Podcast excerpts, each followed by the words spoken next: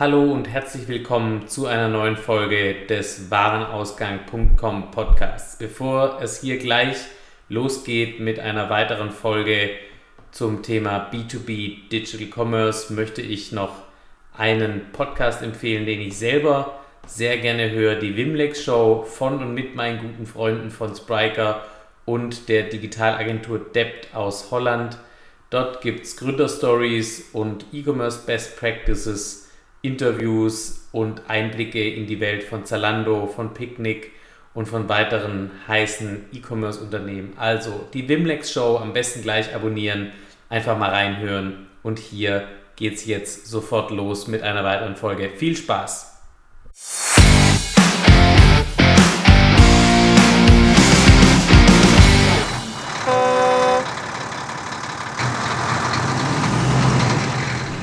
Hallo und herzlich willkommen zu einer neuen Ausgabe des Warenausgang.com Podcasts hier im wunderschönen Stuttgart, dem Warenausgang Domizil. Ich bin heute natürlich nicht allein, wie immer. Ich habe mir Verstärkung geholt. Dominik Hecker von XT Verpackung, der B2B Marktplatzexperte schlechthin, Mr. Unite, Mercate Unite darf man nicht mehr sagen.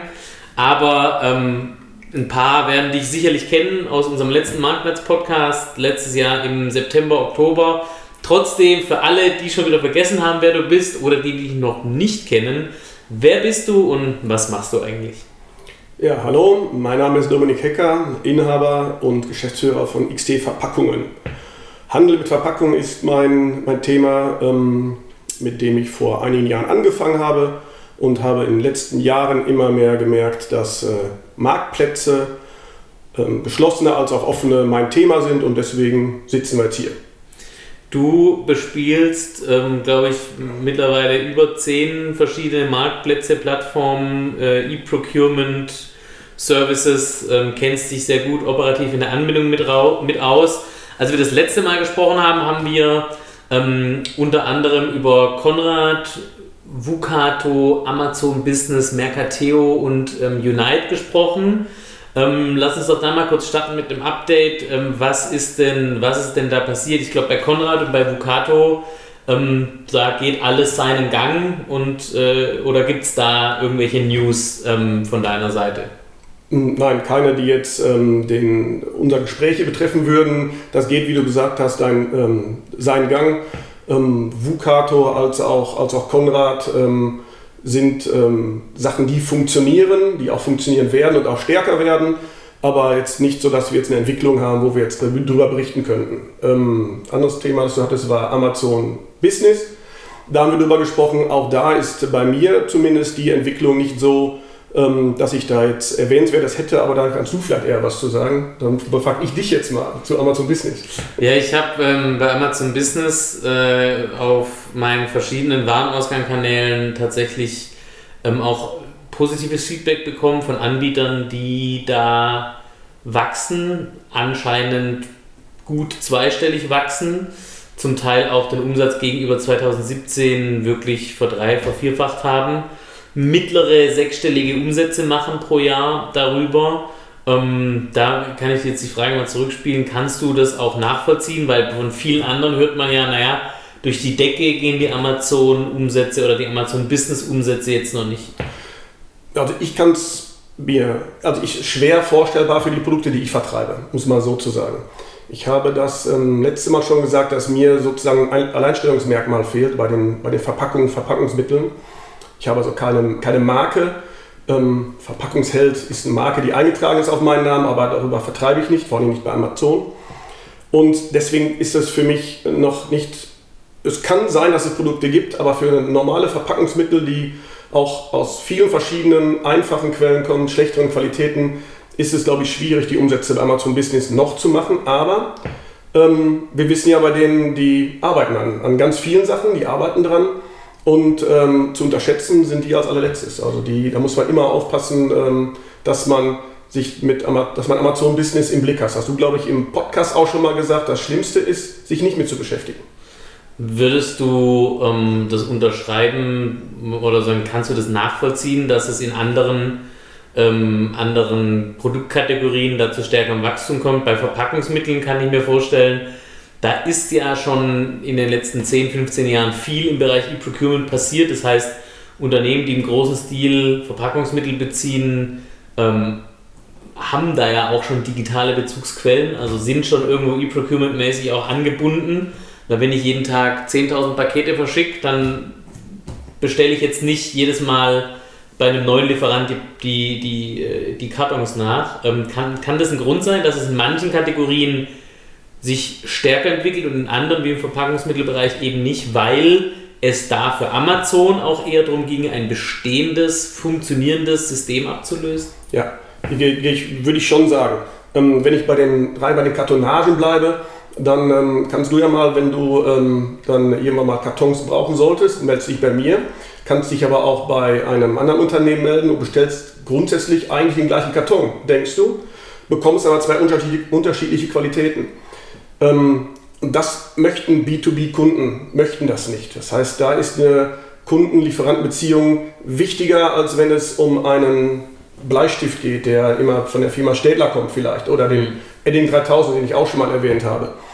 Ähm, das heißt, dadurch ist, ähm, dadurch, dass die Kundenbeziehung relativ wichtig ist im Bereich Verpackungsmittel, vor allem wenn wir von speziellen Verpackungsmitteln reden, mit VCI-Zusätzen für den Überseetransport, da brauche ich Vertrauen in den Lieferanten und kann den nicht so einfach wechseln wie vielleicht bei einem austauschbaren Produkt. Über Amazon Business kenne ich nicht viele, die systemisch Verpackungen darüber einkaufen. Also ich kenne, glaube ich, systemisch Verpackungen kenne ich keine. Jetzt hat mir ein ähm, Leser mal geschrieben, dass er glaubt, also der auch ähm, verkauft auch auf Amazon, dass er glaubt, dass viele, äh, sagen, viele kleine Bestellungen ähm, im Longtail an Amazon übergehen. Also dass sich sozusagen, dass es man heute auf Handelseite, also im, im, bestehenden Handel, das gar nicht so merkt, weil jetzt nicht sozusagen ein großer Block wegbricht, sondern das erodiert so langsam und hier und da.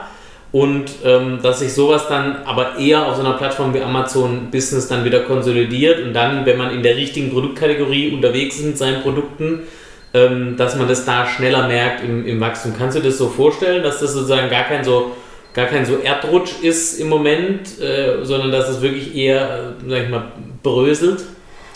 Ja, also Amazon macht auch für mich in meiner Beschaffung auch da Sinn, wo wir am Tailend sind. Also wo mhm. beim Tailspend sind oder wirklich am, wirklich am Ende und da merkt man tatsächlich die Umsatzschwankungen, Umsatzeinbrüche merkt man da, da nicht so. Ähm, das Ganze sehe ich aber eher bei Firmen, die dafür keine Lösung haben. Da kommen wir gleich zu. Es gibt also E-Procurement-Lösungen oder geschlossene Marktplätze, die auch dies abwickeln ähm, können, also die wirklich ganz kleinen Bedarfe. Um bei dem Bleistift zu bleiben, wirklich dem einen Bleistift. Äh, genau. Auch sowas wird bestellt, erschreckenderweise. Bevor wir über die E-Procurement-Systeme sprechen, ähm, die wir beim letzten Mal so ein bisschen außen vor gelassen haben, lass uns mal noch abschließendes Update der Themen, über die wir schon mal gesprochen haben. Mercateo ist ähm, gewachsen. Äh, letzte Woche gab es die Pressemitteilung. Ähm, der Net Revenue um 18 Prozent. Mercateo ist profitabel, verdient also Geld. Der Gesamtumsatz 285 Millionen Euro des Unternehmens. Ähm, du kennst dich auf Mercateo sehr gut aus. Ähm, sag doch mal deine Einschätzung. Spiegelt sich das wieder? Spiegelt sich das auch bei dir wieder, dieses Wachstum? Ja, wir haben es leicht übertroffen. Ich habe jetzt nicht genau die ähm, Umsatzzahlen im Kopf, die Umsatzsteigerung von Mercateo, das ist ja nur von dem äh, Net Revenue gesprochen. Ähm, aber bei uns sind die Zahlen sind, sind ähnlich in der, in der Steigerung. Ähm, das Ganze auf einem, einem, gesunden Level. Also äh, Mercateo funktioniert weiterhin. Vielleicht etwas antiquiert, die Oberfläche, also im Frontend müssten die eigentlich was tun, aber das Backend dahinter ist hervorragend, Suche hervorragend, funktioniert. Weiterhin und funktioniert auch immer noch bei oder immer noch bei vielen großen, aber auch bei vielen kleinen und mittleren, die mal ähm, prozesskostenoptimiert einkaufen wollen. Da sind die schon sehr gut aufgestellt im Bereich B2B. Jetzt ist Mercateo ähm, letztes Jahr noch einige Kooperationen eingegangen. Das war gefühlt so jede Woche eine neue Kooperation mit ähm, äh, Jagger, mit Opus Capita, mit also verschiedenen Procurement-Systemen. Was ist denn da deine Einschätzung dazu? Ist es die Idee von Mercateo, sich noch tiefer in die Beschaffungssysteme beim Kunden ähm, zu integrieren? Ist es im Endeffekt nichts anderes wie eine Kooperation mit SAP Ariba einzugehen oder wie kann man sich das vorstellen? Also das, das kommt über den Weg, ähm, den ähm, Mercateo mit Unite eingeschlagen hat. Ähm, Unite dann angeschlossen wird als Spot-Buy-Lösung für, für Ariba. Und darüber kommen dann auch die anderen Systeme. Du hast es schon genannt, Opus Capital, ähm, Beneering, ähm, DIG haben wir dabei und Jagger zum Beispiel als, ähm, als großen, auch großen Player.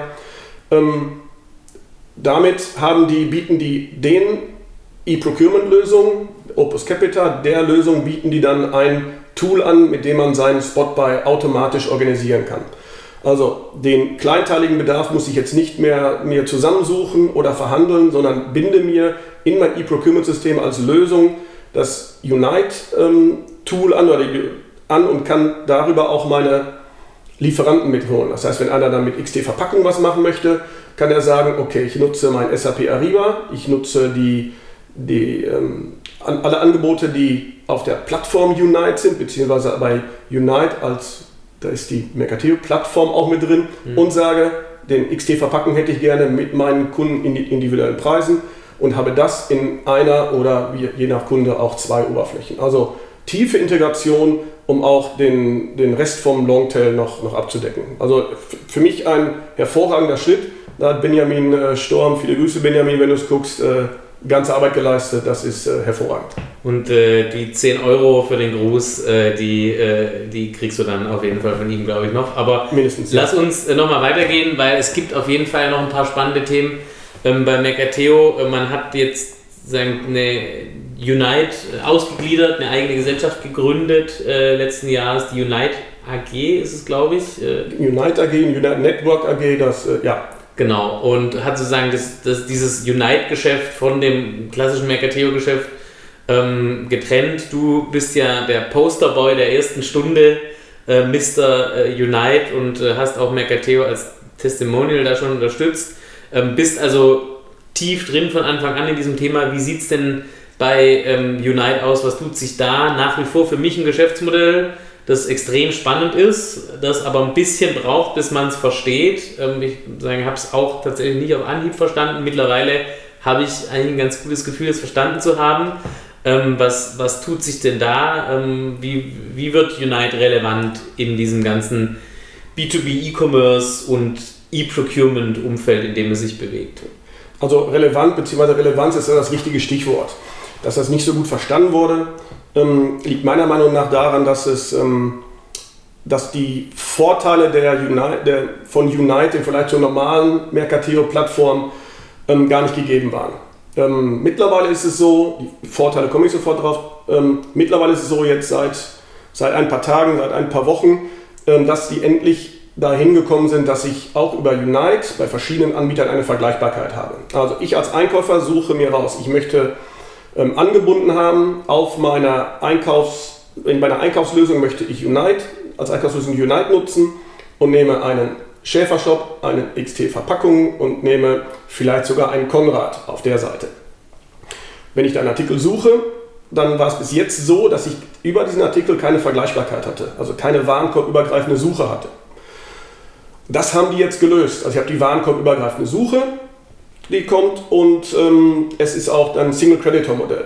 Das ist zwar nicht absolut entscheidend, dass es Single Creditor ist, ähm, aber das ist eine Sache, die ganz vielen ganz wichtig ist. Wenn ich überlege, dass eine Firma, ich habe es eben gelesen, eine Firma Siemens hatte früher, ich glaube, 50.000 Lieferanten und sind dann in drei Jahren runter auf 30.000, haben damit Prozesskosten gespart von weiß nicht wie viel. Ein paar Millionen wahrscheinlich. Ja. Ja. Also Prozesskostenoptimierung auch im Bereich der Lieferantenkonsolidierung und das kann man jetzt mit Unite machen. Das heißt, ich gehe auf einen Single Creditor und behalte alle meine Lieferanten, beziehungsweise ich hole mir noch alle möglichen dazu. Also der, es kann dann auch der Bäcker vor Ort sein, der die belegten Brötchen bei Unite mit einstellt und dann, ähm, wenn, die, wenn die Firma keine eigene Kantine hat. Oder ähm, wirklich ähm, spezielle Produkte, die eingestellt werden, nur für den, nur für den Kunden. Also kundenindividuelle Preise nicht nur, sondern auch kundenindividuelle Produkte bringe ich mit in meine Einkaufslösung, in meine geschlossene Plattform. Das, das kann Unite mittlerweile. Das heißt also, Unite ist nach wie vor, sagen, äh, ist wieder der Check, ob ich es tatsächlich verstanden habe.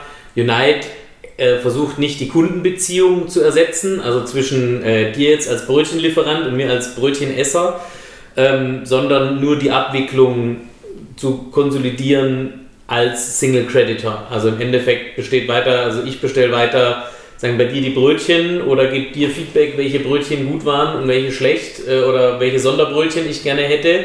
Die Abwicklung erfolgt dann aber ähm, über Unite und somit habe ich halt nicht 10 oder 100 oder 50.000 Lieferanten, sondern im Idealfall noch einen, der mir eine Rechnung stellt. Ja, und das ist ein, ein Beschaffungsweg, aber verschiedene ähm, Lieferanten, die, da, die dahinter, dahinter stehen, wie XT-Verpackungen. Wenn, wenn wir eine Suche haben von einem Produkt, dann würde, da stehen die Lieferung erfolgt von XT-Verpackungen mhm. und ähm, die Abwicklung erfolgt von, von Unite. Ähm, das ist also eine Sache, die äh, das Ganze dann relativ, relativ schlank macht. Also der weiß, dass er bei mir kauft. Bei Problemen bin ich der Ansprechpartner, das ist nicht ganz unwichtig. Mhm. Können Reparaturen darüber abgewickelt werden, mhm. Ersatzteile und so, solche Sachen. Eine Sache, die, ähm, die auch interessant ist. Und das haben die jetzt mittlerweile hinbekommen, dadurch, dass die auch einen Finanzdienstleister da noch zwischengeschaltet haben, der sich darum kümmert. Das ist dann äh, Unite Financial Services, ist das dann die Firma, die es gegründet hat und die arbeitet zusammen mit der Wirecard auch wenn die vielleicht nicht ganz so positiv immer in den, in den äh, in Medien sind. Insgesamt in, äh, mit dem Stammsitz in München sitzen die, glaube ich, mhm. ähm, sind die dafür, sind die hervorragend geeignet. Für manche äh, ist es ja auch eine Zeit, dann einfach Aktien nachzukaufen, äh, wenn man dann noch, äh, wenn man trotzdem an die Story, an die Story glaubt von Wirecard. Aber ähm, Unite ähm, ist sozusagen, dadurch differenziert sich das zum Beispiel von einem Amazon Business, die die Kundenbeziehung tatsächlich vollständig ownen wollen, also wo der Kunde für mich deutlich anonymer ist, wie er es bei Unite ist. Unite möchte also eigentlich nur die Transaktion abwickeln und die Plattform dazu bereitstellen, aber nicht, sagen, wenn du ein Ersatzteil brauchst äh, von äh, deinem ähm, äh, Ersatzteillieferanten, von deinem Maschinenbauer, mit dem du zusammenarbeitest, dann wendest du dich direkt an diesen und ähm, sagen, sprichst mit ihm und nicht über die Plattform. Ja.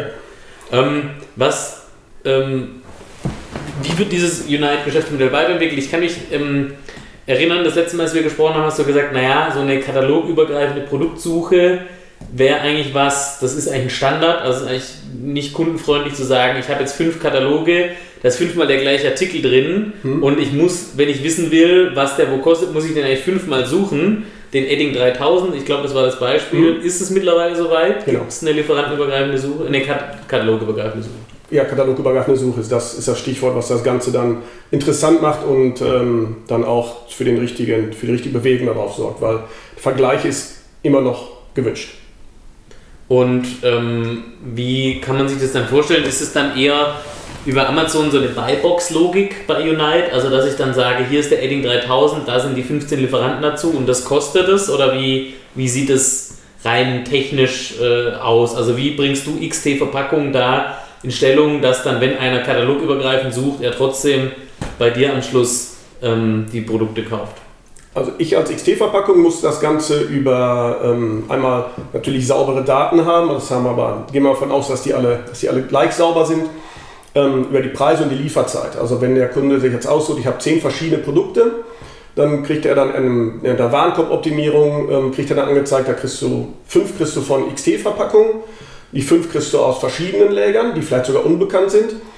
Kunde kann aber dann immer noch entscheiden, okay, ich möchte das mit XT-Verpackung machen, auch wenn der vielleicht 5% teurer ist. Oder ich, ähm, er sieht dann, okay, mit seinen Kunden individuellen Preisen, das macht Sinn, die einfach bei XT-Verpackung zu bestellen. Kann auch sagen, die anderen fünf Produkte hat er vielleicht auch. Kann ich also mehr aussuchen, wie ich es mache. Mhm. Die haben eine ganz gute Warenkorboptimierung. Das macht bei zehn Produkten nicht so viel Sinn, aber bei drei, vier Produkten im Warenkorb wird dann vorgeschlagen, ähm, vielleicht eine, die Buybox ohne, ohne Optimierung, wie es vorher ausgewählt war. Dann gibt es eine Optimierung der Lieferzeit und dann der günstigste Preis. Und was richtig spannend ist, ist die Reverse Auction, die ich, wo ich bei Mercatio Preise hinterlegen kann, zu denen ich als ähm, Lieferant, als Anbieter bereit bin, den Artikel zu verkaufen und einen Preis angebe, zu dem ich, es eigentlich verkaufen möchte. Bleiben wir bei, bei dem, ähm, nehmen wir mal ein Klebeband, teures Klebeband, TESA 4124, Preisspanne zwischen 2,50 Euro und 3,50 Euro vielleicht bei einer einzelnen Rolle, bei einer Kartonabnahme. Und da gebe ich wirklich die 2,50 Euro oder 2,70 Euro an. Als Mindestpreis, als, den als, als Mindestpreis, dem Kunden ist erstmal angezeigt, 3,50 Euro möchte der haben. Wenn es verschiedene Anbieter gibt, ähm, die vielleicht günstiger sind, dann könnte sich der, kann der Preis sich eben nach unten ähm, auktionieren. Also der wird dann ein bisschen runtergefahren und ich kriege den Bestellung entweder gar nicht, aber eventuell kann ich auch sagen, okay, ich nehme die, ohne, ohne was tun zu müssen. Das geht also automatisch für 2,95 Euro oder 96 das ist also insofern ganz interessant. Ich muss nicht von vornherein das sofort meine, meine, meine, Preise nach unten anpassen, sondern habe eventuell auch eine höhere Marge oder bekomme überhaupt den Auftrag. Aber der, der den niedrigsten, denn die niedrigste Schmerzgrenze hat, der macht am Schluss immer auf der Lieferant, der die niedrigste Schmerzgrenze hat, macht am Schluss immer den Deal. Bei vergleichbaren Produkten, bei vergleichbaren Lieferzeiten. Hilft mir da auch nicht, wenn ich sieben Tage Lieferzeit habe und der andere zwei, dann fliege ich dann auch wieder raus. Also da ist ein sehr sauberer Algorithmus äh, bei Mercateo dahinter, die vieles, die vieles beachten. Okay, also nur günstige Preise geht nicht mehr. Ich muss sagen, Preis und Lieferzeit äh, im Griff haben, um da langfristig ein nachhaltig gutes Business aufzubauen. Ja. Wie funktioniert das in der Praxis für deine Margen? Kannst du darüber sprechen? Also sagen, hast du dadurch gefühlt oder vielleicht sogar gemessen als Händler bessere Margen noch oder, oder ist es ungefähr so, wie es vorher auch war? Kannst du da ein bisschen in die Tiefe gehen, ohne äh, dass wir diesen Podcast nachher nicht mehr ausstrahlen können. Ähm, wir können das ja ganz mit, mit Piepton hinterlegen, wenn das irgendwas ja, ist, dann genau. gucke ich mir das nochmal an. Genau. Ähm, die Marge ist gleich geblieben, aber ähm, ich habe einige Produkte, wo ich eine höhere Marge habe und habe aber mehr Aufträge in dem Bereich, wo ich eine niedrige Marge habe. Das heißt, da bin ich, ähm, im Endeffekt bleibt es gleich, habe einfach mehr Aufträge dadurch. Also der, okay. Durch, der Durchschnitt ähm, bleibt ungefähr gleich. Also, also du wächst, ein bisschen du wächst im Umsatz, verdienst aber nicht mehr Geld, kann man das so sagen? Ja, so kann man ungefähr sagen. Mhm. Okay, okay. Gut, aber sonst Mercateo Unite, oder man darf ja nicht mehr Mercateo Unite sagen wahrscheinlich, sondern Unite, äh, Entschuldigung, ähm, Unite entwickelt sich äh, inhaltlich weiter. Ähm, wie ist es umsatztechnisch? Hast du da ein Gefühl, geht da schon was äh, umsatztechnisch? Ist es schon ein starker Kanal oder? Ja, das schon, aber da ist noch, ähm, da ist noch viel Luft nach oben. Also da, ähm, die leben also hauptsächlich von der, von der Plattform, von, dem, von Mercateo, von, Mercateo. von der Plattform und Unite ist das, was jetzt ans Rennen kommt, ans Laufen kommt, ähm, durch die, ähm, durch vor allen Dingen SAP Ariba. Mhm. Ähm, richtig eingesetzt, SAP Ariba wird im Moment auch nur von SAP, der wurde bis Ende Januar nur von SAP Ariba eingesetzt, da aber schon mit tollen Umsätzen. Und das wird jetzt nach und nach ausgespielt, also da kommt richtig, richtig Dampf und Musik rein. Wenn wir nur mal ganz kurz ähm, bei dem Thema Mercateo und auch ähm, Unite bleiben, ähm, jetzt mal aus einer, aus einer Herstellersicht vielleicht, was kannst du den Herstellern raten? Ähm, sagen, was können die denn dafür tun, um sowohl auf Mercateo als auch bei Unite besser dargestellt zu sein und vielleicht ihren Händlern oder vielleicht sogar sich selber, wenn sie selber auch verkaufen, ähm, zu ermöglichen, besseres Geschäft zu machen auf dieser Plattform. Also Gibt es da Optimierungsmöglichkeiten überhaupt? Also der erste Tipp ist erstmal, sich passende Händler zu suchen. Das ist noch schöner und noch wichtiger als, als zu vertikalisieren. Das, äh, also ein passender Händler. Ja, wenn, man, ähm, wenn, man, den Bock zum Gärtner macht, ja. dann bekommen solche, bekommt man solche Antworten. Ne? Also gerne, gerne, gerne ein, ein guter, guter, passender Händler. Und ähm, da sind wir bei einer, bei einer Phrase, die immer ist, die Daten müssen stimmen. Daten müssen stimmen und ich muss ein sauberes Konzept haben, wie ich wem welche Preise mache. Das heißt, ich muss meine Kanalkonflikte lösen, ich muss, ich muss wissen, wen ich wie bediene und dann der Rest liegt in der Hand der Händler, beziehungsweise wenn es dann den Händlerweg nicht gibt, ähm, muss ich auch da zusehen, dass ich meinen Händlern oder anderen Anbietern nicht die Preise, äh, Preise kaputt mache oder ähm, die zu sehr ärgere, dann verliere ich ja natürlich auch Marge. Aber grundsätzlich, Daten ist weiterhin das Thema. Ähm, Logistikprozesse gehören dazu. Mercateo arbeitet ähm, viel mit ähm, lief, tatsächlichen Lieferzeiten, das heißt eine Lieferzeit, die angegeben ist. Der Lieferant sagt zwei Tage, braucht im Durchschnitt aber vier Tage, dann ist die Lieferzeit wieder mit vier Tagen angezeigt. Das macht also der Algorithmus und ähm, da natürlich auch eine schnelle Lieferfähigkeit und auch passende Rückmeldungen. Das ist dann schon relativ wichtig. Das ist sowieso eine Sache, da kommen wir auch gleich vielleicht noch zu. Eine Sache, die immer wichtiger wird, ähm, über das Produkt hinaus, über die Datenqualität hinaus, die Qualität der Rückmeldung.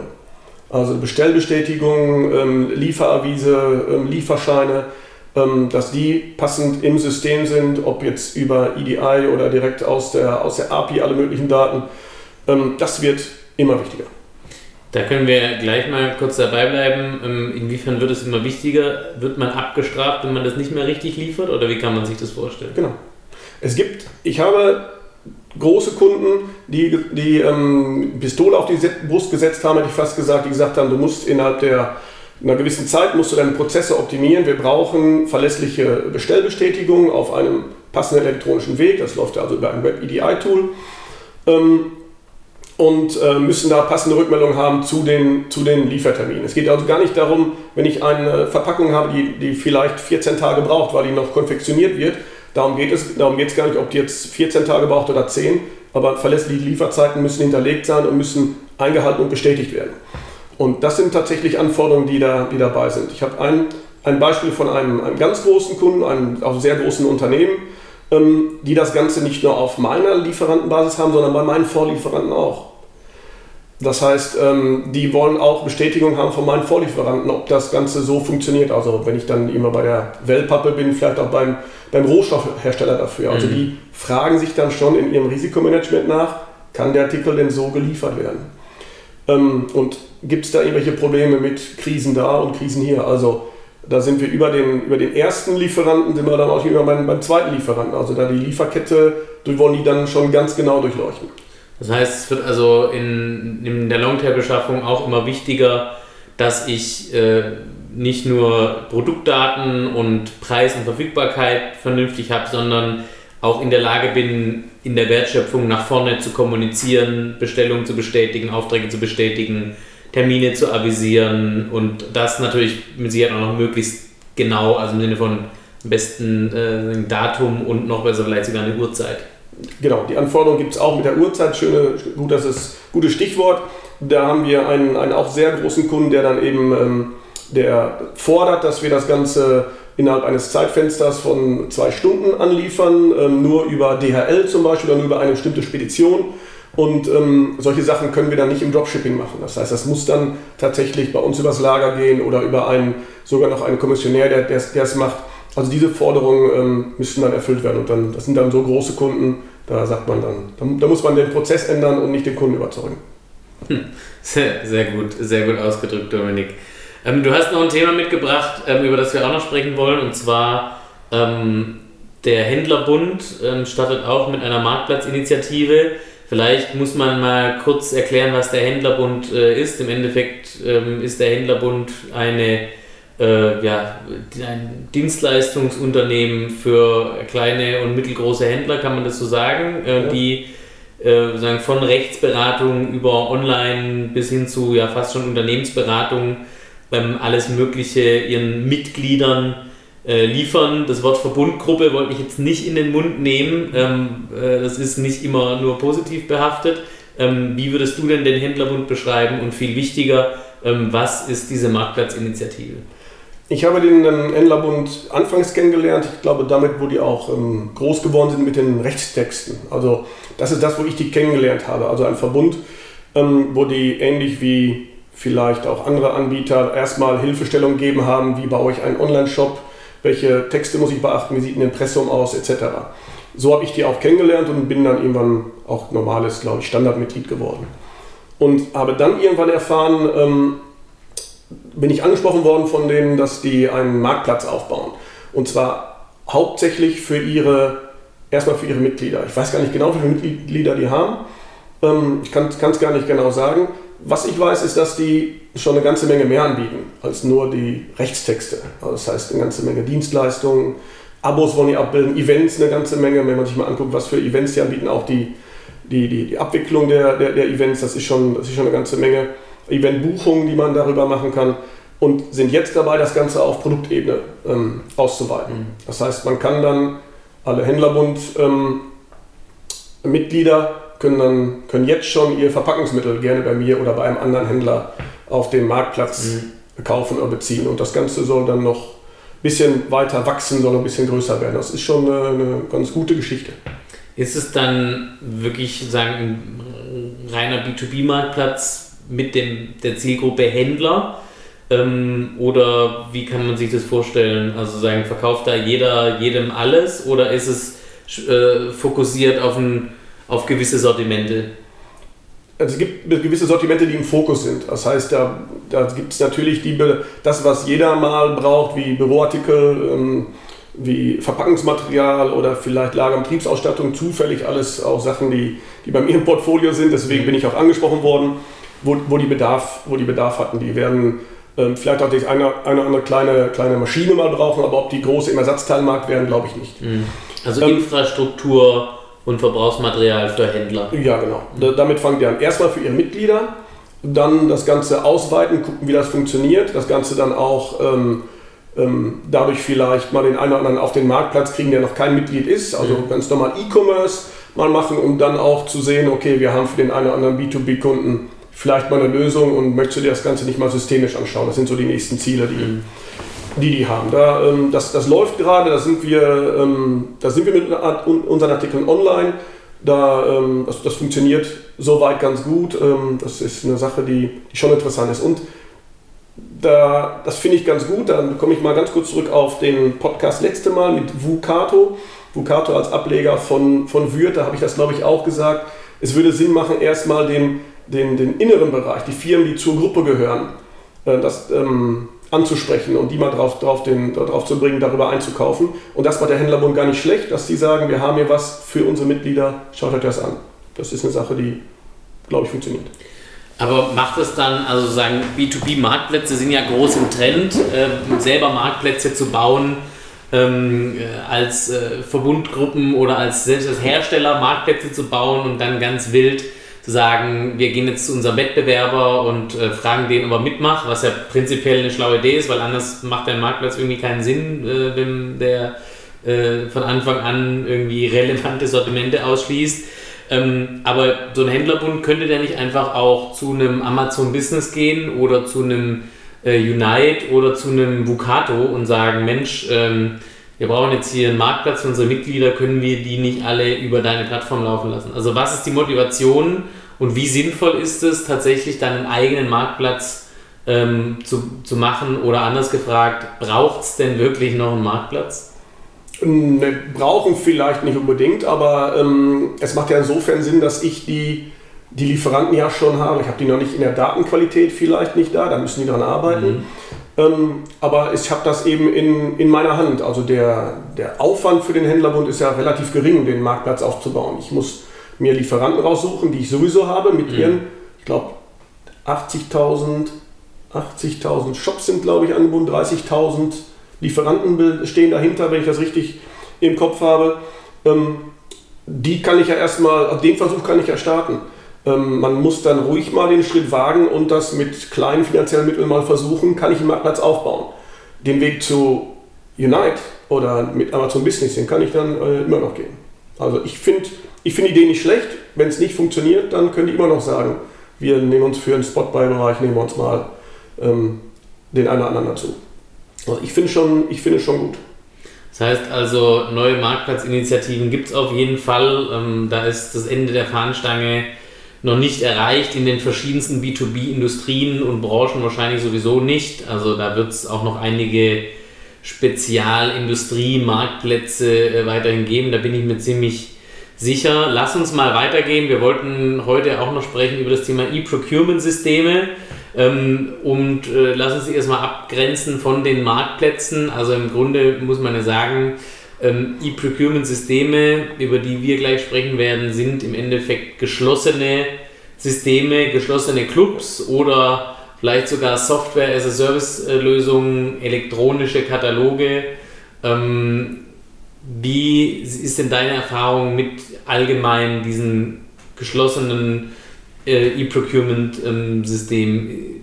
Ist es ein Wachstumsthema? Wird es eigentlich eher abgelöst durch offene Marktplätze oder wie kann man sich das im Moment vorstellen? Abgelöst auf Dauer weiß, weiß ich gar nicht. Ähm, die Marktplätze ähm, ergänzen das. Ähm, das Ganze teilweise lösen das vielleicht auch so ein bisschen ab. Also die E-Procurement-Systeme gibt es ja schon, gibt's ja schon ein ganzes Stück länger als B2B-Marktplätze, auf jeden Fall mhm. relevante. Ähm, und die haben auch immer versucht, sich zu erweitern, ihre Sortimente zu erweitern. Der andere mal stärker, mal weniger, da kommen wir gleich zu. Ähm, ich glaube, seit, was haben wir vorhin, ähm, ich habe vorhin mal nachgeschaut, ich glaube, seit 1990, 1991 gibt es, gibt es das schon in, in Deutschland, mit, den, mit denen ich zusammenarbeite. Also der Älteste, der es schon macht, ist äh, ähm, seit 1991 schon dabei. Ähm, inwieweit da noch Potenzial da ist, muss man dann mal schauen. Ähm, das, was Unite macht oder Benjamin Sturm gemacht hat, der ist ja an die ähm, E-Procurement-Systeme rangegangen, wie ein Opus Capital oder mhm. Jagger und bindet da den Marktplatz mit dran. Und das ist eine Sache, die natürlich, äh, die natürlich auch sehr gut funktionieren kann. Eines der Unternehmen, ähm, das so früh dabei war, ist, glaube ich, das Unternehmen IPS PSG, die Procurement Service GmbH. Ähm, mit denen ähm, arbeitest du auch zusammen. Was ist denn der Hintergrund von äh, diesem Unternehmen? Die sind, glaube ich, ein bisschen mehr wie nur ein Softwareanbieter. Ja, die ähm, haben sich ähm, 1991, soweit ich das weiß, haben die sich ähm, ähm, sind gegründet worden und ähm, haben eine Katalogverwaltung angeboten. Das war, glaube ich, der, der Startschuss und haben da ähm, verschiedenste Kunden mit verschiedensten Katalogen versorgt. Also eine, eine Beschaffungslösung ähm, die grundsätzlich alle Bedarfe abwickelt. Wie sie genau gestartet sind, kann ich nicht sagen. Ich weiß, wie sie jetzt ungefähr, wie sie jetzt aufgestellt, aufgestellt sind.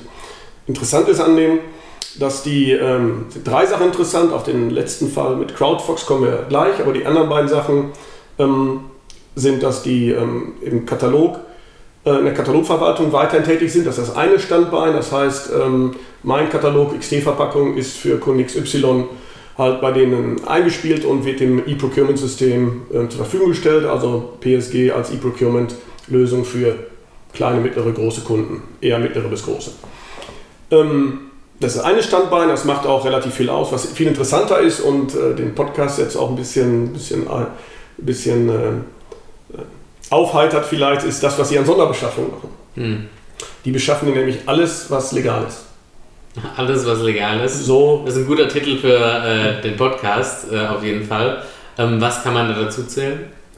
Ähm, die Beispiele, die ich kenne, ohne jetzt die Firmen dahinter zu nennen, geht aber um große, große Unternehmen, sind, dass die auch mal Feuerwehrautos besorgt haben. Zwei, zwei Feuerwehrautos für den, für den Kunden. Für die Werksfeuerwehr.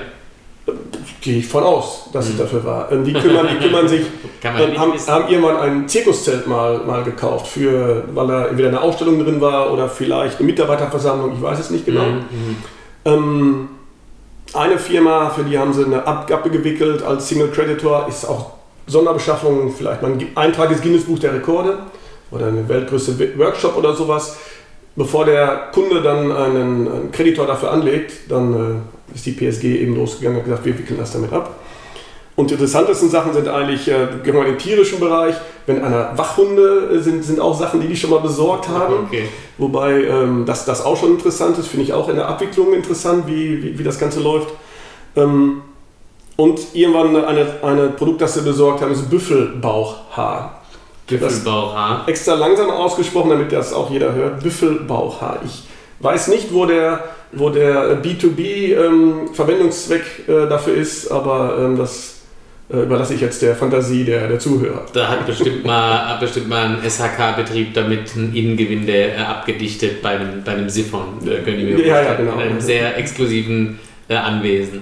Okay, also von äh, Zirkuszelten über Wachhunden bis äh, Büffelbaucher beschafft äh, PSG. Das heißt im Endeffekt eigentlich eine verlängerte Werkbank des Einkaufs, äh, könnte man sagen, ähm, in der Sonderbeschaffung. Ähm, das war der zweite Fall, den du meintest. Ähm, PSG ist, glaube ich, auch integriert bei Mercateo für Sonderbeschaffungsfälle. Genau. Also wenn ich jetzt Einkaufsleiter bin, nutze Mercateo, kann ich sagen, jetzt habe ich hier, jetzt brauche ich irgendwie zwei Feuerwehrautos. Ähm, dann gehe ich zu PSG und sage, Freunde, ich brauche zwei Feuerwehrautos und die besorgen mir die. Der dritte Fall ist die Integration mit einem anderen interessanten Player, nämlich CrowdFox, und zwar CrowdFox Pro, wie es mittlerweile ähm, heißt, sozusagen der B2B-Version von CrowdFox. Was kannst du denn darüber sagen? Ähm, ich habe beim Gespräch mit dem ähm, Michael Kofler von, von der PSG, hat er mir dann ähm, ein bisschen was dazu, dazu sagen können. Und zwar ähm, wickelt die PSG das ab, was bei CrowdFox dann an ähm, Aufträgen oder an Abwicklungen dann wirklich dahinter steckt. Also CrowdFox als Suchmaschine, Vergleichsportal für, ähm, für B2B-Bedarfe bis in die verhandelten Kataloge hinein. Also nicht nur ein Vergleich der ähm, Preise im, im Internet bei verschiedenen Playern, sondern auch bis in die Kataloge, die ich mit meinem, ich als Anbieter, mit meinem Kunden verhandelt habe. Dann kann der Kunde das durch Crowdfox tracken lassen, gucken lassen, wie sind die Preise. Das heißt, also, CrowdFox hält die Daten von online vor, die irgendwo crawlbar äh, äh, abrufbar sind und äh, spielt dann meine kundenindividuellen Konditionen zu den Produkten, die matcht man dann über ERN oder Artikelnummer oder wie auch immer, sagen gleich die semantisch ab und dann sehe ich ähm, quasi wo, also unter anderem, wo ich gut einkaufe, wo ich schlecht einkaufe und wo ich heute in Echtzeit den Artikel besser zu den gleichen Konditionen, Lieferzeit etc einkaufen kann. Kann man das so äh, zusammenfassen? Ja, zwei Sachen dazu. Einmal nicht, ich sehe nicht nur, ähm, wo ich es besser oder anders einkaufen kann oder sollte, sondern die haben auch ein Matching und kann es dann auch sofort, kann das sofort erledigen, mhm. kann das also auch sofort bestellen. Sehe also zum Beispiel dann XT-Verpackungen vielleicht an Platz 3 nur, weil im Internet einer gerade eine Aktion hat und ähm, kann dann auch sofort darüber, darüber bestellen, das darüber abwickeln lassen. Das ist für uns als Händler nicht ganz so schön wir kommen also wieder von der Prozesskostenoptimierung, die eigentlich immer im Vordergrund war, kommen jetzt doch wieder so ein bisschen in die Preisschiene. Das ist für den Händler nicht immer ganz so schön, aber ähm, gut, den müssen wir sowieso stellen. Das zweite ist, das wird ähm, nicht nur, das Ganze wird gematcht auch über eine UTIN, ähm, die die erstellt haben. Ähm, da die genaue Übersetzung ist Unique Trade. Ähm, Unique Trade Identification Number. Ja, guck mal. Die die, die, die erstellen, die ähm, passend ist zu einer ERN oder einer, einer WTIN mhm. oder ähm, auch extra erstellt wird. Also das ist dann der Schlagbohrer, Bohrhammer ist das, ist das Beispiel, das die glaube ich selber benutzen, ähm, wo es dann vielleicht nicht ganz so die Vergleichbarkeit gibt bei Kartonagen ohne ERNs. Bin ich mal gespannt, wie sie das hinbekommen mit, den, mit, mit der UTIN, aber darüber wird dann verglichen und gesagt, okay, die Preise hättest du erzielen können oder du, zu dem Preis kannst du tatsächlich hier über uns kaufen. Also Abwicklung mit ähm, starkem Preisvergleich, ähm, Preisvergleichstool dabei. Das heißt, ähm, CrowdFox matcht äh, die Preise und die Abwicklung erfolgt dann über ähm, PSG. Das heißt, es ist dann quasi der, sagen, der Checkout äh, und die, die, die Abwicklung der Transaktionen erfolgt über ähm, PSG und äh, wen, wen integriere ich dann als Lieferant in mein System? Integriere ich dann PSG oder CrowdFox in mein System? Nee, es ist dann eigentlich, ähm, soweit ich das verstanden habe, ist das eigentlich, eigentlich PSG und CrowdFox ist dann eher die Suche, aber da müssten dann vielleicht nochmal mhm. vor Ort nochmal mit, mit, mit den Kollegen sprechen. Also wenn ich es richtig verstanden habe, läuft das eigentlich eher über PSG. Es mag aber auch den Fall geben, dass es anders läuft. Mhm. Ähm, ich weiß von einem großen deutschen ähm, Player, die eine ganz andere Lösung haben, die auch ihre Daten aus dem System über CrowdFox laufen lassen wollen und das darüber abgewickelt werden soll. Ich habe so verstanden, dass das Ganze immer irgendwie über PSG dann wirklich eine Abwicklung läuft, aber da müssen wir vielleicht nochmal ins Detail gehen. Also da bleibt auf jeden Fall Bewegung drin. Ähm, CrowdFox, das war auch letztes Jahr ja schon zu sehen, geht sehr stark eben in diese Richtung. Semantischer Datenabgleich für ähm, B2B. Äh, Kunden und im B2B Longtail und äh, für Verpackungsmaterial jetzt vielleicht nicht so gefährlich momentan, weil fehlende Vergleichbarkeit. Du hast ja vorhin gesagt, äh, wenn ich äh, äh, denke, es ist der gleiche Karton, dann ist es vielleicht doch nicht der gleiche Karton, nicht die gleiche Qualität. Also bin ich da ein bisschen vorsichtig. Aber wenn ich den Bosch Akkuschrauber oder den Fischer Dübel ähm, oder den äh, Markenprodukt äh, Rohrreiniger äh, irgendwie oder das Fugensilikon habe, ähm, da ist es aufgrund der ERN eigentlich ohne wirklich große Hinderung möglich, so wie das heute ja auch schon ein Idealo macht im B2C-Bereich, Preise zu vergleichen ähm, über alle Plattformen hinweg und dann zu zeigen, was ist der beste, was der beste Preis für das Produkt. Also da bleibt ähm, es spannend, wenn wir weitergehen in diesem E-Procurement-Bereich, dann gibt es aber auch noch andere Player, ähm, einer, der mh, mm, ja, in den letzten Jahren eigentlich auch erst so richtig entstanden ist, ist mit Plato, ähm, kann man sagen, gehört zu Wall Medien, also auch ein Unternehmen, das schon sehr lange in diesem Bereich elektronische Kataloge, Datenkonsolidierung und so weiter ähm, unterwegs ist. Ähm, du bist auch mit Plato unterwegs, der Kanal ist bei dir nicht ganz unwichtig. Ähm, ich habe Meplato kennengelernt als einen geschlossenen Shopping-Club für ähm, B2B-Unternehmen. Ähm, das war aber fairerweise 2014, mhm. äh, glaube ich. Ähm, wie hat sich dieses Thema weiterentwickelt? Ähm, geschlossen ist da, ist da schon richtig. Also Meplato hängt an der, ähm, an der Software dran, die von Valmedien angeboten wird. Das war die WPS, also Valmedien Procurement Solution, mhm. glaube ich, ist Übersetzung. Ähm, an der Software dran kann man sich also freischalten lassen. Also nicht jeder, der das WPS nutzt, hat auch, hat auch dann äh, Meplato als, ähm, ähm, als Tool dabei. Und das wird jetzt abgelöst über WeScale. WeScale ist also das Produkt, das die Firma Valmedien ähm, ähm, aktuell, aktuell ähm, am Markt hat und wo dann man sich Meplato Business freischalten kann. das ist eine Mall, die hören Marktplatz, geschlossener Marktplatz, hören die alle nicht so gerne. Wir sind ja eher bei der, ähm, bei der Vernetzungsplattform, bei der mhm. geschlossenen mhm. Vernetzungsplattform, wenn die Marktplatz nicht so gerne hören. Da kann sich der Kunde ähm, die Lieferanten freischalten lassen, die als Anbieter dabei sind. Hört sich jetzt nicht, nicht so besonders an, wir reden aber von sehr großen Kunden. Also bei, ähm, ich glaube, da geht es von Mitarbeiterzahl glaube ich gar nicht. Ähm, unter einer Milliarde Umsatz äh, interessieren sich, glaube ich, gar nicht für ähm, mhm. Ähm, die Kunden. Das ist auch, glaube ich, nicht die richtige Zielgruppe für die ähm, für Meplato, für, für Valmedien weiß ich es gar nicht, ob es so ist, aber Meplato eher für die größeren. Also sind eher ein Wettbewerb mit einem, mit einem Cooper oder mit einem Ariba als mit einem ähm, Vucato oder ähm, einem Mercateo. Also die brauchen ein hohes Volumen im Longtail, damit deren Modell überhaupt Sinn macht. Ja, genau. Ähm, und da sind dann ähm, Lieferanten angebunden, die alle ähm, gewünschten, die alle gewünschten Kategorien, alle, alle gewünschten Sortimente abdecken. Es gibt dann Vorschläge für die Sortimente, das ist dann gerne im Bereich Verpackungsmittel auch, bin dann auch gerne ich, das sind aber auch andere.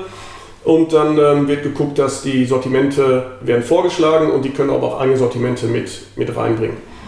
Ähm, das Ganze auch auf kleinster Ebene. Kleinster Ebene heißt, ähm, da, da, laufen auch Bestellungen über vielleicht den einen Kugelschreiber, mhm. ähm, aber auch Sachen im, im größeren Bereich. Also die decken wirklich ähm, auch vieles ab, auch fast alles ab. Haben tolle Kunden dabei, auch tolle Namen dabei. Das ist also schon eine Sache, da soll ich und darf ich nicht so, nicht so drüber sprechen, aber es sind, sind äh, eine, eine, Sache, die vor allem für Händler sehr, sehr gut funktioniert. Also die nehmen einen, ähm, die helfen einem wirklich äh, bei allen Problemen, bei der Anbindung, ähm, Preismodell ist in Ordnung. Also das ist wirklich, äh, wirklich gut. Wenn ich bei Händler jetzt ähm, mich mal damit beschäftigen will, auf diese geschlossene Plattform, in diesen B2B Shopping Club äh, reinzukommen, dann habe ich da überhaupt eine Chance? Und wenn ja, wie muss ich es schlauerweise anstellen? Welche Tipps hättest du da für deine Kollegen? Alle natürlich nur, die keine Verpackungsmaterialien machen, äh, selbstverständlich. Nein, Spaß beiseite. Und welche Tipps hast du denn da? Ähm, das ist in diesem, diesem Fall so, da kann man sich sozusagen bewerben. Man kann also sagen, ich habe äh, folgende Kategorien anzubieten und mache das dann auf, hier in dem Fall ist es mymeplato.de, glaube ich, so heißt die, ja, und kann da sagen, okay, ich habe die und die Sortimente, die könnte ich anbieten nach E-Class, ich glaube, ähm, E-Class-Nummern ist das, ist das dann aufgeschlüsselt und kann dann sagen, die und die Sortimente habe ich und die brauchen dann nicht den, den zehnten Verpackungsmittellieferanten, aber mhm. brauchen vielleicht ähm, im Bereich äh, Heizung und Sanitär vielleicht nochmal einen, der den ein bisschen weiterhilft oder der die einigermaßen ähm, Content liefern kann. Das Ganze funktioniert bei denen hauptsächlich über, über statische Kataloge, aber die haben für größere Sortimente auch ähm, OCI Punch-Out. Ähm, wenn wir jetzt von ähm, Bereich Bücher reden zum Beispiel, da so ein Katalog mit 30 Millionen Buchtiteln, das, äh, das macht keinen Sinn, das kann, ist kaum zu verarbeiten. Von daher ähm, haben die eine hybride Lösung da. Wie, wie siehst du die Entwicklung von so einem ähm, mit Plato? Bleiben die in ihrem Geschäftsmodell? Versuchen die sich auch eher irgendwann zu öffnen? Also werden die in Wettbewerb gehen mit einem Mercateo oder mit einem, mit einem Amazon Business, ähm, weil sie die Sortimente ja haben äh, im Endeffekt und die Technologie? Oder äh, ist es eher ähm, nicht wahrscheinlich, dass da jetzt solche, äh, solche Schritte ähm, gegangen werden? Ich glaube es nicht. Ähm, ich kenne von einem Kunden die Lösung, dass ähm, Wenn der Produkte sucht, dann hat er erstmal seine verhandelten Kataloge. Das zweite, was er dann angezeigt bekommt, oder in der zweiten, ähm, zweiter Reihe, wenn das Produkt da ist oder auch nicht, bekommt er dann die Artikel aus dem Plato-Katalog angezeigt und als drittes dann vielleicht Mercateo oder Amazon Business, je nachdem, was der Kunde möchte. Also die können sich auch verschiedene Anbieter freischalten lassen, läuft dann immer über, diese, über die WeScale-Plattform. Also sind auch andere Anbieter da. Ähm, MePlato ist dann der, der erste und favorisierte Schritt. Es macht für die eigentlich keinen Sinn, das Ganze, das Ganze, zu, das ganze Modell großartig abzuändern. Also das äh, ist eigentlich, kann ich mir nicht vorstellen, dass, dass das äh, in, dem Sinne, in deren Sinne ist. Eine weitere Vernetzungsplattform, weil man Marktplatz ja nicht äh, sagen möchte anscheinend, ähm, ist äh, Onventis, sitzen hier Luftlinie 10 Kilometer äh, den Berg hoch in diese äh, Richtung. Ähm, wo ähm, siehst du denn Onventis? Ähm, die, wenn man denen so ein bisschen folgt, äh, entwickeln sich, glaube ich, ganz gut, äh, haben immer mal wieder eine Pressemitteilung eines neuen, in der Regel dann großen, mindestens großen Mittelständlers, den sie ähm, äh, auf ihrer Plattform anbinden, für diese das Procurement ähm, abwickeln. Was ist deine ähm, Einschätzung zu, zu so einem Anbieter? Ähm, und Wett ist es hat hervorragendes ähm, Produkt, eine E-Procurement-Lösung, die ähm, wunderbar funktioniert, die ähm, viele Lieferanten schon auf der, ähm, ähm, auf der, in der Lösung drin hat, aber noch nicht so viele, wie sie eigentlich möchten. Die öffnen sich jetzt gerade oder haben sich geöffnet. Also normalerweise waren es so, die, die mittleren bis Großunternehmen haben, sich, haben das als Einkaufslösung auch mit einer Rahmenvertragsverwaltung, solchen, solchen Produkten haben das genutzt oder nutzen das, aber bis jetzt lang oder bislang nur mit den ähm, Lieferanten, die die schon hatten oder angefordert haben. Und, und es öffnet sich gerade und nimmt auch andere Lieferanten mit diese, in den Warengruppen, die sie vielleicht noch gar nicht so gut abgedeckt haben. Das heißt, ich kann mir dann für den Bereich Verpackungsmittel vielleicht noch jemanden suchen, der da auch noch ähm, der da auch mit anbieten kann und der Kunde entscheidet dann, äh, wen ich dazu nehme. Das Ganze ist eine ähm, relativ geschlossene Lösung, ähm, öffnen sich aber gerade auf der, auf der Lieferantenseite. Ähm, ist aber nicht für jeden zugänglich auf der, auf der Buy-Side, also das, das nicht. Das, ähm, ob das nochmal kommt, ähm, müssen wir mal gucken, aber eigentlich sind die sehr geschlossen und sehr tief in den Systemen drin. Da läuft dann auch wirklich fast alles drüber. Also da gibt es dann auch Anforderungen, das eine oder andere Produkt, ähm, das man vielleicht irgendwo anders gefunden hat, könnt ihr das nicht bitte auch bei Onventis zugänglich machen. Also solche Sachen ähm, funktionieren da auch. Die haben von der genauen Struktur her, mit den, mit den, was die so interessiert als Kunden, größten Kunden, den ich kenne, hat so fast 20.000 Mitarbeiter, den, den, ich jetzt persönlich kenne, ähm, wo es losgeht. Also ich glaube, ein Fünf-Mann-Unternehmen, da ist Inventis nicht die richtige Lösung für. Kostet wahrscheinlich auch ein bisschen in der Anbindung und Lizenzgebühren, ähm, was man sich dann über die Prozesskosten wieder spart. Aber dazu muss man erstmal eine gewisse Größe auch haben. Ja. Also äh, ganz ähnlich eigentlich wie, wie mit Plato. Würdest du sagen, die zwei sind eher, stehen eher im Wettbewerb, wie zum Beispiel mit Plato mit einem Mercateo im Wettbewerb steht? Könnte man das so abgrenzen? Ja, könnte man, wobei ähm, Meplato im Moment noch ähm, sich äh, hauptsächlich um die ganz Großen kümmert. Also sie fangen wirklich äh, bei den, den größten Mitarbeiterzahlen, hätte ich fast gesagt, an in Deutschland fangen die an und gehen dann, gehen dann runter, aber irgendwo treffen sich dann ja mit den, und wenn das ja vielleicht den größeren geht und ähm, Mercateo hat mit beiden Lösungen, mit, mit der Plattform und Unite, vielleicht schon die Möglichkeit, fast alles abzudecken von der, von der Größe her. Aber müssen wir sehen. Jetzt ist es ähm, ja im Endeffekt, äh, wenn wir über das Thema reden, und ich merke das ja auch immer wieder, auf was ich angesprochen werde. Äh, ich werde angesprochen auf Amazon Business, weil das äh, die Leute bewegt. Ähm, noch ein bisschen vielleicht auf Mercateo und äh, und Unite, äh, klar, Konrad baut einen B2B-Marktplatz, Vucato beäugt man natürlich, weil es auch zur Wirtgruppe ähm, gehört. Ähm, dagegen sind ja diese ganzen E-Procurement-Systeme, über die wir gerade gesprochen haben, schon erschreckend unsexy ähm, und äh, sagen sehr, ähm, sehr staubig, oft auch zu Unrecht, denn es sind ja tatsächlich Lösungen, die Unternehmen bares Geld sparen und mit denen man Prozesse optimieren kann.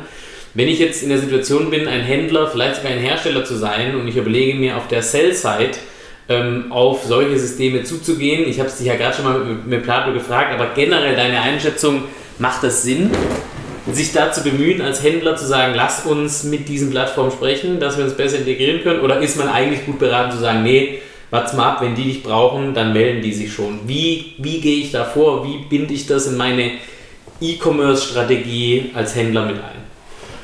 Wenn ich dann eine habe, ähm, macht, es, macht es schon Sinn, sich nicht nur damit zu beschäftigen, sondern die wirklich kennenzulernen, um wirklich zu wissen, was ich, ähm, was können die, bin ich der Richtige für die.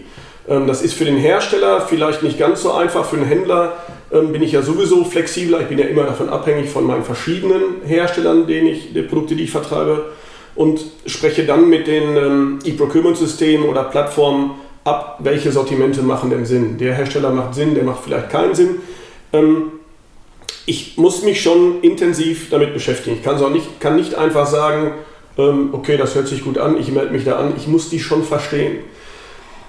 Es gibt ganz, ganz unterschiedliche Anforderungen an Datenqualität. Es gibt ganz unterschiedliche Anforderungen auch an, an Prozessen. Einfaches Beispiel mit Versandkosten und ohne Versandkosten. Ist, hört sich ganz banal an, ähm, aber es ist nun mal ein Unterschied, ob ich einen Versandkosten, die ich habe, mit ins Produkt einpreise oder nicht. Und es ist ein Riesenunterschied für den Kunden, wenn er zum Beispiel bei den kleinteiligen Produkten, wo jeweils Versandkosten mit eingepreist sind, fünf verschiedene nimmt, weil es fünf verschiedene Farben sind, hat er im Endeffekt fünfmal die Versandkosten, die er vielleicht bezahlen müsste, wenn ich so bepreise. Wenn ich das nicht im Warenkorb optimieren kann. Es gibt Systeme, die können das nicht, es gibt Systeme, die können das. Da macht es dann wieder Sinn, ohne Versandkosten anzubieten. Bis ich sowas weiß, muss ich mich mit allen möglichen Prozessen bei den verschiedenen Anbietern auseinandersetzen. Das ist also, es läuft teilweise ähnlich, aber es läuft nicht alles gleich. Es gibt überall verschiedene Baustellen. Also ich muss mich wirklich hinsetzen und damit auseinandersetzen. Kann ich einfach sagen, ich lasse meine Daten mal ein bisschen aufhübschen und spiele ich dir ein. Das funktioniert nicht. Das heißt also, auch da gibt es äh, zwar eine übergreifende Strategie, die Lösungen sind aber, wenn man sie dann umsetzen will, in der Regel immer höchst äh, individuell. Also so ein eine, sagen, einen Plattformmanager in seinem E-Commerce-Team zu haben, ähm, wäre auf jeden Fall mal für größere Händler eine ganz gute, sinnvolle Investition, um diese Komplexität operativ auch managen zu können. Ja, also der Weg dann ist ja natürlich eine, eine passende PIM mir, mir anzuschaffen oder mir, mir, mir zu bauen. Ich glaube, die Schäfer Shop, ich hoffe, ich da darf, darf das ruhig verraten und müssen wir auch wieder einen Piep drüber machen. Ich glaube, die arbeiten seit anderthalb Jahren oder zwei daran, dass die das ordentlich aufgestellt kriegen. Ich hoffe, ich äh, tue euch da nichts Böses, wenn ich das jetzt verrate. Es ist nicht ganz so einfach. Ich habe eben nicht nur die verschiedenen äh, Datenqualitäten auf der, auf der Eingangsseite, das geht ja noch, aber ich habe auch verschiedenste Anforderungen auf der Ausgangsseite plus die Probleme, die ich habe, ähm, dass es prozessual auch Unterschiede gibt, nicht nur in der Datenqualität, sondern in den Prozessen. In der Abwicklung von einer Bestellung zum Beispiel. Ja, ich habe Anforderungen von einigen Kunden, das ist eigentlich, sollte der gleiche Prozess sein, ist die gleiche Plattform, verschiedene Kunden angebunden. Der eine muss ähm, den Lieferschein außen auf dem Karton haben, der andere möchte ihn innen im Karton haben. Sowas muss ich auch ähm, unterschiedlich anlegen können. Es kann sein, dass ich dafür einzelne Artikel anlegen muss. Auch sowas, äh, sowas kann passieren. Also von daher, das ist schon nicht ohne, was man da so beachten muss. Sehr gut. Wir haben, glaube ich, wieder einen, einen äh, wilden Ritt äh, gemacht, haben uns heute auf das Thema E-Procurement-Systeme äh, fokussiert. Es bleibt auf jeden Fall spannend. Ich meine, 20% äh, Wachstum wie bei Mercateo ist ja ein schöner Indikator, dass dieses Thema der digitalen Beschaffung immer wichtiger wird und auch die E-Procurement-Systeme letztendlich zu Gatekeepern werden Richtung Kunden und äh, man sich als Händler auf jeden Fall äh, damit beschaffen sollte. Immer natürlich ein bisschen abhängig davon, welche Sortimente, welche Produkte ich tatsächlich vertreibe und wer dann meine Zielkunden sind. Ähm, aber immer wenn ich Richtung mittelständischer Unternehmen gehe als meine Zielgruppe, egal in welchem Gewerk, wird es wahrscheinlich relativ schnell ähm, noch heißeres Thema, als es schon ist. Dominik, vielen ja. Dank für deine Zeit. Ähm, wir machen sicherlich bald wieder den nächsten Podcast, schauen weiter auf die Entwicklung von Marktplätzen, wenn was Spannendes passiert. Äh, dich darf man, glaube ich, gerne kontaktieren, wenn man das Thema mit dir vertiefen will. Ähm, du tauschst dich äh, gern darüber aus. Äh, dich findet man bei Xing bei LinkedIn und ähm, wo äh, sonst noch? Sogar immer noch bei Facebook. Ich habe, ähm, ähm, mein, mein, mein, Sohn sagte mir, das ist was für alte Leute, also ich bin da ganz gut noch aufgehoben. Okay. Ähm, und ansonsten XT-Verpackungen, ähm, das findet man. Das findet man, ja. sehr gut. Dann herzlichen Dank, viel Spaß hier auf der äh, Logimat und bis zum nächsten Podcast. Ja, danke, gerne.